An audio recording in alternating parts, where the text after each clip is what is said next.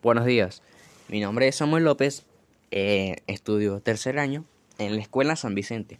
Hoy le vengo a hacer un podcast sobre quién fue Eddie Lamar y las herramientas asociadas a la informática. Para comenzar, hablaremos un poco sobre Eddie Lamar.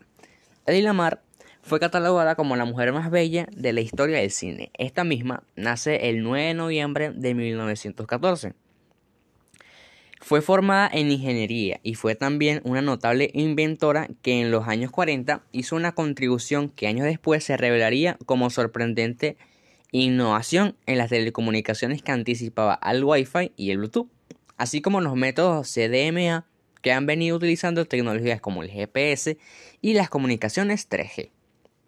Fue hija única de un banquero de Lembre y una pianista de Budapest que aun siendo de origen judío, se habían criado en el catalocismo. En el colegio destacó por su brillantez intelectual, siendo considerada por sus profesores como una superdotada. En sus orígenes fueron un punto decisivo para el invento de la Trix, como antes dije, ella creó o dio unas ideas y aportó bastante, obviamente, al Bluetooth y al Wi-Fi.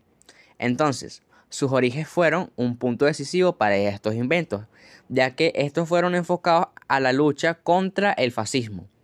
Esto ya que en las reuniones con su esposo, esta misma se casa eh, a los 18 años con su esposo, Friedrich Mann, bueno, esta misma asistía como acompañante a sus reuniones y tomaba notas mentales de lo que escuchaba acerca de las dificultades de la comunicación por radio.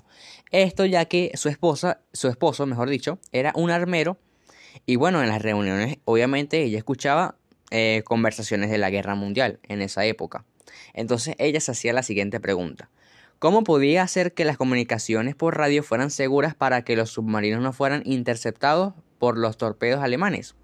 Entonces fue cuando dio con la antesala del salto de frecuencia, un sistema de comunicación secreto para, para evitar inferencias y hacer posible los misiles teledirigidos.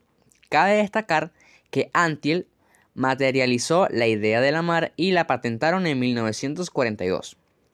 Como antes mencioné, Eddie Lamar contribuyó a la sorprendente tecnología informática de telecomunicaciones Wi-Fi y Bluetooth y también contribuyó a las comunicaciones 3G y a los GPS. Como dije antes, eh, todo esto ocurrió y las ideas surgieron en la Segunda Guerra Mundial. Entonces, ¿qué pasa? Ella y el compositor Yori Antiel desarrollaron la patente de un sistema de guía por radio para torpedos aliados que utilizaba el espectro ensanchado y la tecnología desde el salto de frecuencia para vencer a la amenaza de interferencias por parte de las potencias del eje aunque la Armada de los Estados Unidos no adoptó la tecnología hasta la década de 1960. Los principios de su trabajo se incorporan a la tecnología Bluetooth y son similares a los métodos utilizados en las versiones herederas al Wi-Fi. Entonces, cuando la Armada aceptó este, estas patentes, que fue en 1962, se usó por primera vez en la crisis de los misiles de Cuba y más tarde en Vietnam.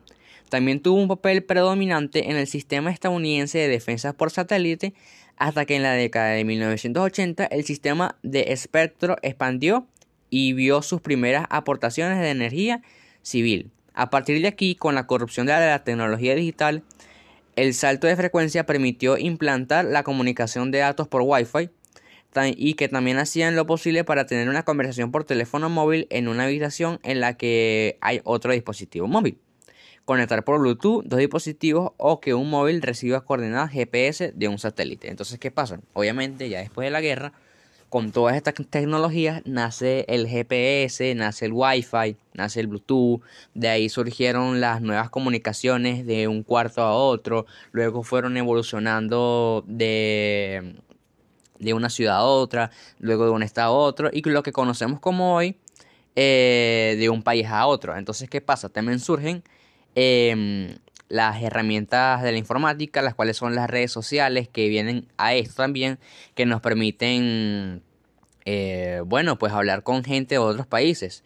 Y bueno, son herramientas que, que son asociadas a la informática, obviamente, pero que en sí nos ayudan a comunicarnos. Espero que les haya gustado el podcast, que lo hayan entendido y que, bueno, que hayan aprendido algo nuevo hoy. Muchísimas gracias.